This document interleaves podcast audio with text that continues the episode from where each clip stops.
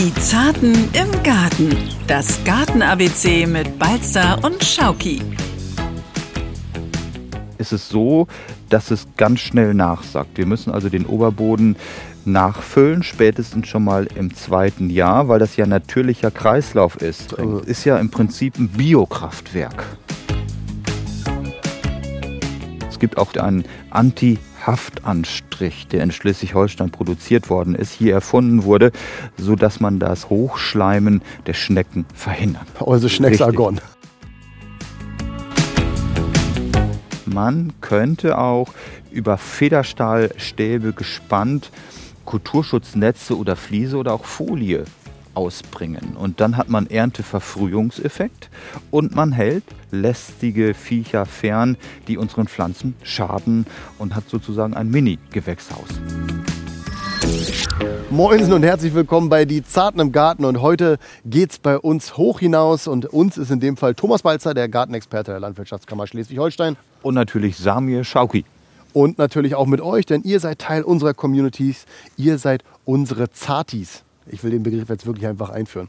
Ich finde Zartis so toll. Ähm, damit die Community wächst, gibt es ganz einfache Maßnahmen. Erstens, drückt den Abonnierhaken. Zweitens, schreibt uns eine Mail und sagt uns, was ihr gut findet, was ihr vielleicht auch schlecht findet oder Fragen, die ihr an Thomas Balzer habt, die könnt ihr uns einfach schicken per E-Mail an diezartenimgarten.ndr.de. Thomas, heute Hochbeet. Erzähl Hoch. mal, äh, was lernen wir da heute genau? Mhm. Wir wollen uns anschauen, hätte ich bald gesagt, anhören natürlich, wie angenehm das Gärtnern ohne anstrengendes Bücken ist. Das ist nämlich ein Aspekt von vielen, äh, weil gerade auch ähm, im Rahmen von Hochbeettätigkeiten alten, behinderten gerechtes Gärtnern möglich ist. Das merke ich auch, wo ich schnell mal Rücken habe, in Anführungsstrichen. Man braucht sich nicht großartig zu bücken. Man arbeitet wie im Prinzip in der Küchenarbeitsplatte vor sich hin auf 80 Zentimetern. Das ist einfach sehr, sehr schön und macht einfach viel Spaß. Und warum das Hochbeet wie ein Schichtsalat aufgebaut ist, das erfahrt ihr in den kommenden 20 Minuten.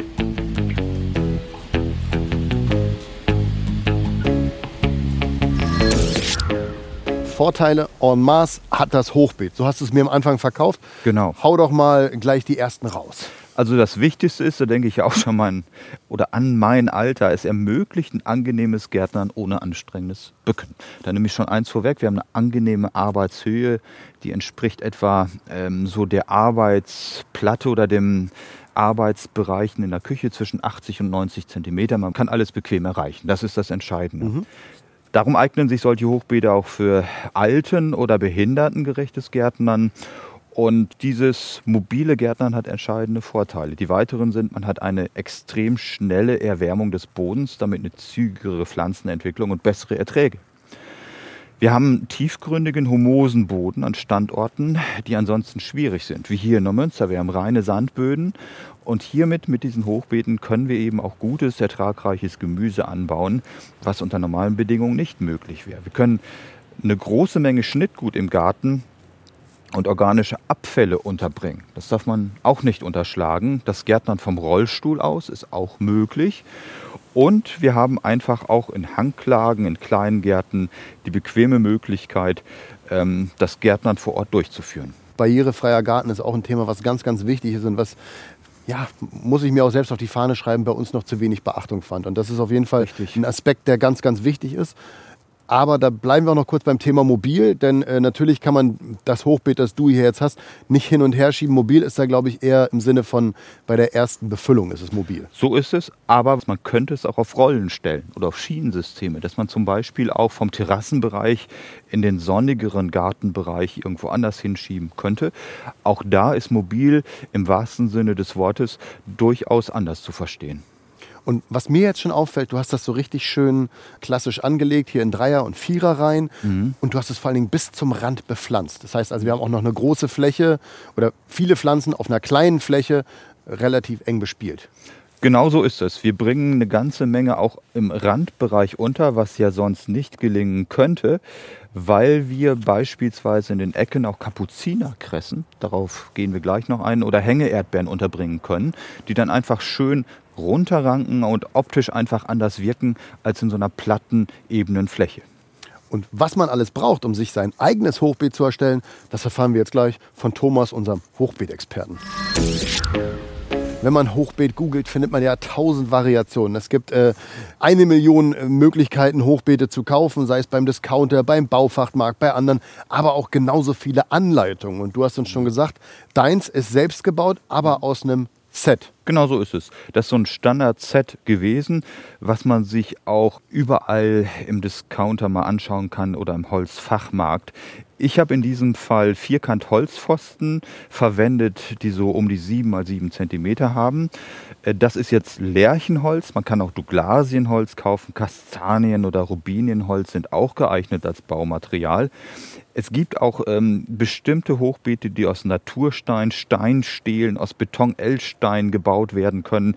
Aber die sind wesentlich teurer, aufwendiger und nicht so naturnah, wie ich finde. Ich habe auch Edelrost das ist so. gesehen. Das ist mir ein bisschen zu stylisch und die Natürlichkeit sollte da doch, glaube ich, eher im Vordergrund stehen. Wichtig ist, dass diese standardisierten Sachen, die man kaufen kann, von der Breite bei etwa 120 Zentimeter liegen, von der Höhe 80 Zentimeter. Das ähm, entspricht zu den Arbeitsplatten in Küchen. Die Länge ist variabel. Also wenn man viele Mitglieder der Familie hat oder zu Hause einfach gerne viel isst, dann braucht man eine größere Fläche und ansonsten kommt man mit 1,50 Meter bis 2 Meter schon gut hin. Worauf muss ich achten beim Bau? Auf jeden Fall braucht man den geeigneten Standort, bevor man baut. Das heißt also, für ein standfestes, für ein gut zu pflegendes Hochbeet braucht man eine waagerechte Fläche.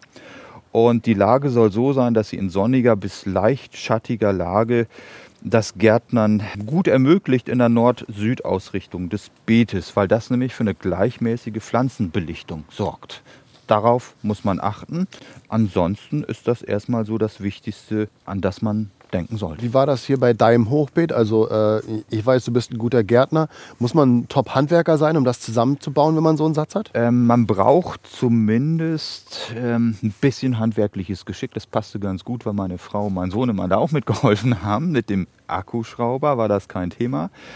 Und ähm, dann hat man das auch relativ schnell hingekriegt. Man muss es nachher vielleicht nochmal von außen in der gewünschten Farbe lackieren. Aber das ist kein großer Aufwand. Und wenn du mich so nach dem Zeitbedarf fragst, in zwei, drei Stunden ist das aufgebaut.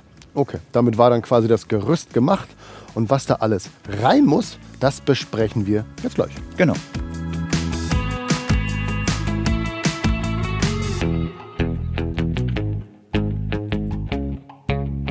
Wir haben uns das Hochbeet gebaut nach der Anleitung vom Ratgeber auf ndr.de oder nach äh, dem Bausatz, den wir aus dem Baumarkt haben. Und jetzt müssen wir es befüllen. Und da hast du mir Thomas schon gesagt, äh, das Beet ist im Prinzip wie so ein Schichtsalat. Wir haben einzelne Flächen. Also äh, wichtig schon mal eine Folie außen dran. Das ist im Prinzip die Salatschüssel, würde ich jetzt sagen. So ist das. Und wir haben ja, ähm, um Feuchtigkeit von innen nicht zu sehr sich breit machen zu lassen an die Hölzer, Deshalb haben wir ja eine Teichfolie eingebaut, beziehungsweise einen Feuchtigkeitsschutz auch Dachpappe. Auch das ist möglich, damit das Holz uns nicht zu schnell weggammelt. Das sollte man unbedingt bedenken. Und dann beginnt die erste Schicht von unten ausgehend mit ungefähr 30 cm hohem Schnittgut. Das können Zweige und Äste vom Winterschnitt sein, also grobe Gartenabfälle und das dient der Durchlüftung. Also ich habe auch wirklich an diesem Wochenende ein Hochbeet befüllt. Ich war da ein bisschen baff, dass da wirklich so viel rein kann. Ich habe mich aber nicht getraut, äh, Tannenzweige reinzumachen. Ja, kann man aber auch, weil die Mischung macht's. Und ob da jetzt ein paar Tannenzweige mit drin sind oder nicht, ist eigentlich unerheblich. Die Mischung sollte stimmen. Also gleich viel Laub wie Nadelholz, ähm, das ist schon entscheidend. Hauptsache es ist nicht mehr als 30 Zentimeter hoch. Und dann kommt auch schon die zweite Schicht. Was ist da in der zweiten Schicht drin? Da haben wir dann etwa so um und bei 10 cm feineres organisches Material wie sich das so schön nennt, also Laub oder Häckselgut zum Beispiel, Rohkompost. Und bei mir ist es so, ich häcksel gerne mit der Schere.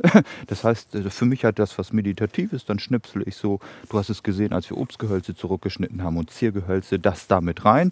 Und das trägt dann auch zu einer guten Durchmischung bei. Das heißt, man spart sich ein bisschen Arbeit, weil man muss den Häcksler gar nicht anschmeißen, hat keinen Stress mit dem Nachbarn Richtig. und kann das dann gleich äh, Guter Trick. Und kommt beim Schneiden auf andere Gedanken, wenn man das denn nötig hat.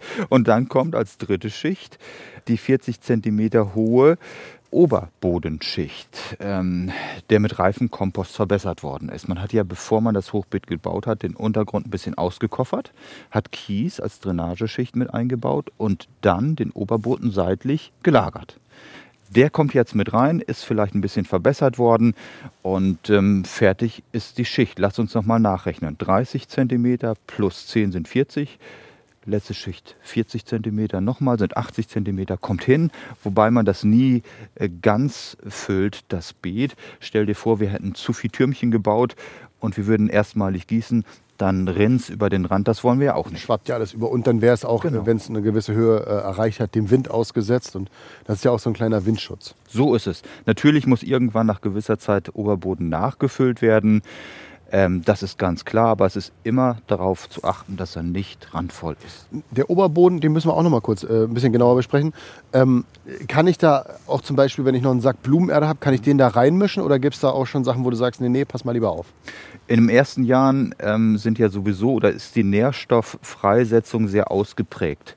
Und darum sollten wir nicht noch oftmals Blumenerde, die sehr aufgedüngt ist, mit verwenden, weil das eben dazu führt, dass wir viel zu viel Nährstoffe im Beet haben, die die Pflanzen nicht aufnehmen können. Okay, dann hast du erwähnt, ähm, das Holz schützen wir mit der Folie und mit Lack. Mhm. Ähm, das heißt also, da gibt es eine gewisse Halbwertszeit, gibt es sie auch beim Boden. Muss ich den irgendwann mal erneuern? Und wenn ja, in welche Tiefe hinein? Ja, also durch diese Tätigkeit, das ist ja im Prinzip ein Biokraftwerk, ist es so, dass es ganz schnell nachsagt. Wir müssen also den Oberboden auf jeden Fall nachfüllen, spätestens schon mal im zweiten Jahr, weil das ja natürlicher Kreislauf ist. Und darum sollten wir auch entsprechend dieses Nährstoffkreislaufes, weil im ersten Jahr sehr viele Nährstoffe freigesetzt werden, bestimmte Pflanzen im ersten Jahr, nämlich die Starkzehrer, über die haben wir schon mal gesprochen in das einer Gemüsefolge. Fruchtfolge aus, äh, von vor zwei Wochen. Genau so, weil die Einteilung. Also nicht die Fruchtfolge, sondern die Fruchtfolge in der Folge vor zwei Wochen. Genau.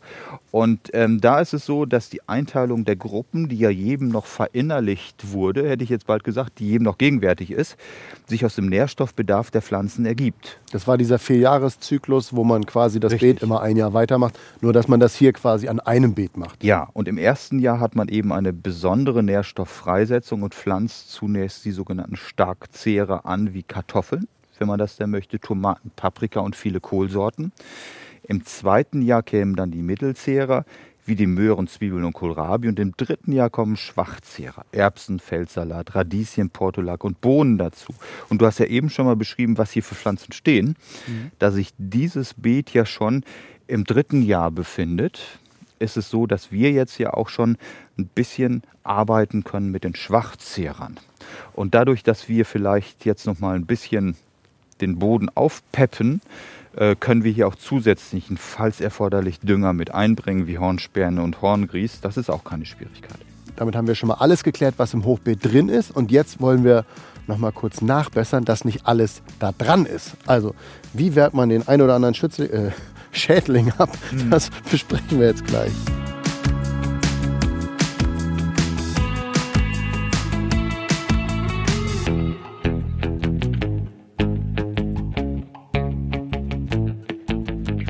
Haben das Hochbeet befüllt und jetzt wollen wir aber noch den ein oder anderen Tipp raushauen und ich habe da noch mal eine Verständnisfrage. Mhm.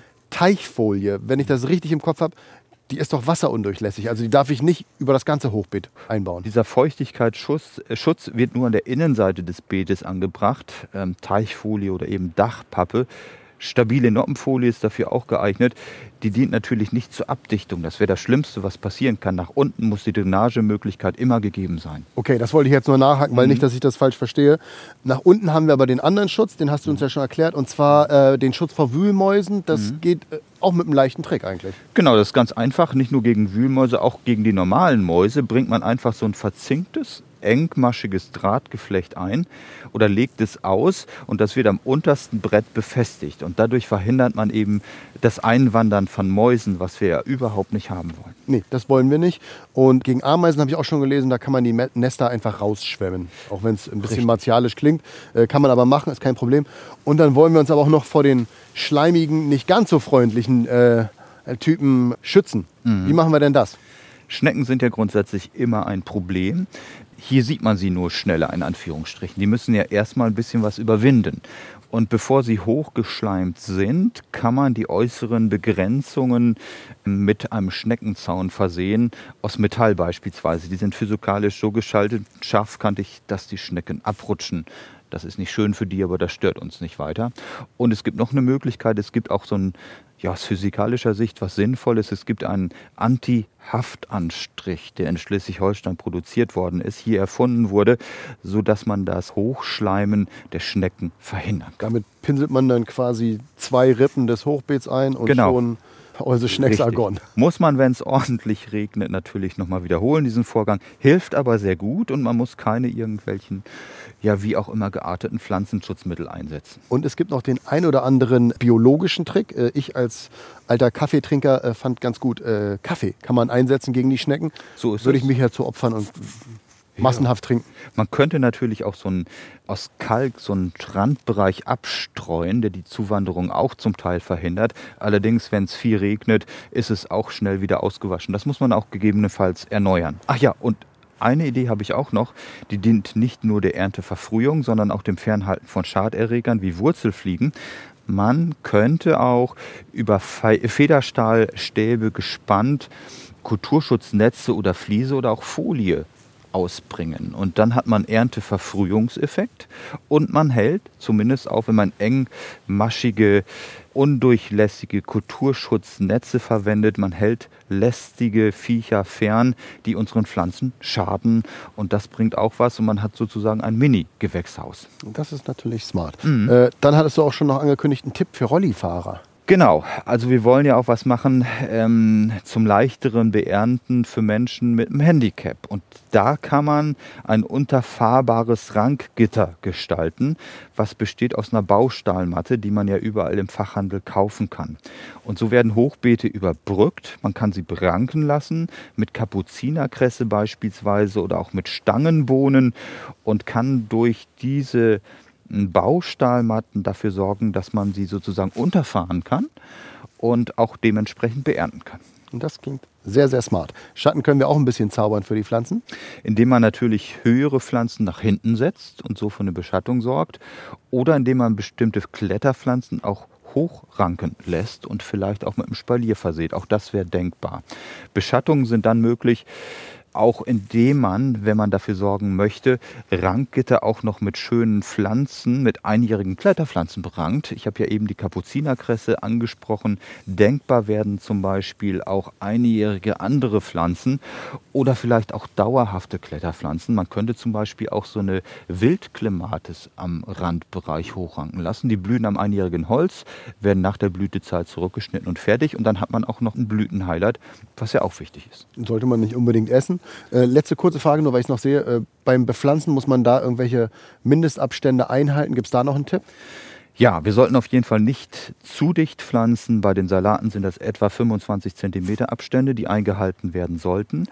Und auch hier gibt es nochmal einen Trick. Wir sollten nicht immer auf einmal unser Pulver verschießen, sondern satzweise nachsehen, wie wir das im klassischen Gemüsebeet auch schon gemacht haben. Dass man alle 10 bis 14 Tage nochmal satzweise nachpflanzt, sodass man kontinuierlichen Verlängerungszeitraum gerade bei Salaten, Radieschen hat, oder auch bei Spinat, das sorgt dafür, dass wir eben immer gleichmäßig übers Jahr gesehen nachernten können. Und damit haben wir jetzt, glaube ich, wirklich alles Wichtige zum Hochbeet erklärt.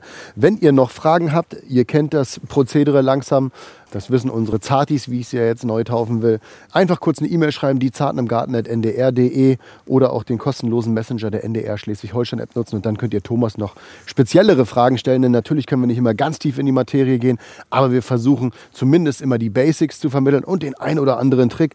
Und wer bis jetzt hier zugehört hat, der kriegt jetzt noch ein kleines Highlight.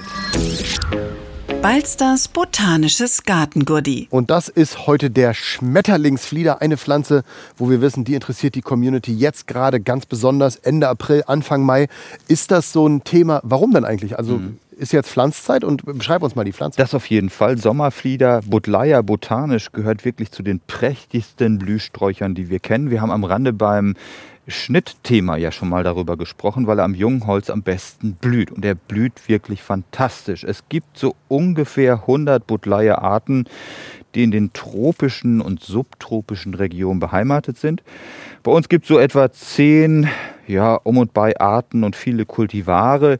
äh, die angepflanzt werden, von den Gärtnereien angeboten werden und die lassen sich einfach bei uns im Garten traumhaft kombinieren. Also mit Rosen beispielsweise, mit Potentillen, mit Tamarisken, mit Salvien und mit vielen schönen Ziergräsern. Äh, welche Farben kann ich erwarten und wo pflanze ich sie? Also es gibt von dunkelviolett bis blauviolett, weiß und purpurrot das ganze Farbspektrum. Und da gibt es eigentlich ganz, ganz viele verschiedene Sorten, die man aber auf jeden Fall in sonnigen Regionen anbauen möchte oder sollte. Je sonniger und wärmer es ist an geschützten Plätzen, umso intensiver ist auch die Blütenfarbe. Wie, wie viel Platz muss ich für sie einplanen? Die Pflanze braucht so anderthalb, zwei Meter um sich drum herum sie möchte doch eher für sich wirken, darum nicht zu dicht neben Konkurrenzpflanzen stellen. Kleine Diva. Kleine Diven. Zickig sind sie aber nicht. Und im Untergrund kann man eben bodendeckende Pflanzen gut verwerten, die ich eben schon mal angesprochen habe. Kleinere Gräser zum Beispiel wären geeignet ähm, oder kleinere Potentillen, die aber der Diva nicht die Schau stehlen. Die werden dafür genau geeignet. Und du hast schon die Blühzeit angesprochen, dass es relativ lang ist. Genau, und relativ spät auch. Es gibt kaum eine Pflanze, die im Spätsommer so intensiv blüht, bis in den Herbst hinein, wie den Sommerflieder. Und darum wird sie dann eben auch so intensiv beflogen von Faltern, von Schwebfliegen, von ähm, Hummeln und auch Bienen. Denn man darf ja nicht vergessen, dass viele Bienen ähm, ab der Blüte der Linde nicht mehr so furchtbar viel finden. Und darum sind diese spätblühenden Sträucher auch so immens wichtig. Also schon insektenfreundlich. Genau so ist das, auf jeden Fall. Mhm. Aber ähm, insektenfreundlich und trotzdem gibt es eine leichte Kritik. Ja, von Umweltschützern, von Naturschützern wird diese Art als invasiv angesehen. Sie kommt ja aus anderen Regionen der Erde, aus China und Tibet, oftmals auch aus den tropischen Regionen dort. Und sie breitet sich ähm, natürlich rasch aus und kann heimische Pflanzen verdrängen. Die Gefahr sehe ich in der freien Natur, aber nicht im heimischen Garten. Wenn wir da bestimmte Sorten verwenden, ist es ja keine Schwierigkeit dafür zu sorgen, dass ähm, einer Ausbreitung entgegengewirkt wird. Das macht gar nichts. Und durch regelmäßige Schnittmaßnahmen auch nach der Blüte, dass die Pflanze gar nicht in die Samenbildung reingeht, kann man dieses ungehinderte Ausbreiten durchaus verhindern und was ein bisschen skurril klingt, äh, Schmetterlingsflieder, mhm. aber er ist nicht raupenfreundlich. Genau so ist es. Und weil er das nicht ist, wird das eben bemängelt. Aber ich sag mal so, wenn man vielleicht ein paar Brennnessel stehen lässt oder eben auch ein paar andere Pflanzen, die den Raupen Nahrung bieten. Blutweiderich, Wasserdost, die gibt es aber auch in vielen naturnahen Bereichen. Tut man viel dazu, dass die Raupen immer noch genug zu futtern finden. Und da glaube ich auch einfach, stört zum Sommerflieder nicht weiter. Und es gibt so viele traumhafte Sorten. Ähm, und auf die sollte man und kann man meines Erachtens nach auch nicht verzichten. So, und nicht verzichten sollte man auch auf Folgendes, nämlich auf den Abo-Haken. Denn damit zeigt ihr uns, dass ihr Bock auf den Podcast habt, dass ihr das gut findet, was die Zarten im Garten euch im Zwei-Wochen-Rhythmus vorleben und dass ihr einfach auch Teil unserer Communities, also Teil der Zartis sein wollt. Da gibt es verschiedene Formen, in der ihr in der Community teilhaben könnt, nämlich einmal über unsere E-Mail-Adresse, die zartenimgarten.ndr.de oder aber über den kostenlosen Messenger der NDR Schleswig-Holstein-App. Und dann könnt ihr Thomas Balzer, den Gartenexperten der Landwirtschaftskammer Schleswig-Holstein, mit euren Fragen ja, äh, beackern. Ja, ich freue mich auf jeden Fall. Und das Gärtnern ist einfach so schön und ich freue mich, wenn ihr alle Spaß daran habt. So, und Spaß habt ihr jetzt alle auch. Als kleine Belohnung äh, dürft ihr jetzt den Abonnierhaken drücken. Wir sagen vielen Dank und freuen uns auf die Folge in zwei Wochen. Dann kümmern wir uns um den Garten nach den Eisheiligen. Da wird es dann richtig warm. Ja, da freuen wir uns noch mehr drauf als auf alles andere. Folge nehmen Thomas und ich dann auch in Shorts auf. Bis dahin bräunen wir unsere Freunde. Viel Spaß im Garten. Macht gut. Tschüss. Tschüss. Die Zarten im Garten. Das Garten-ABC mit Balzer und Schauki. Ein Podcast von NDR Schleswig-Holstein.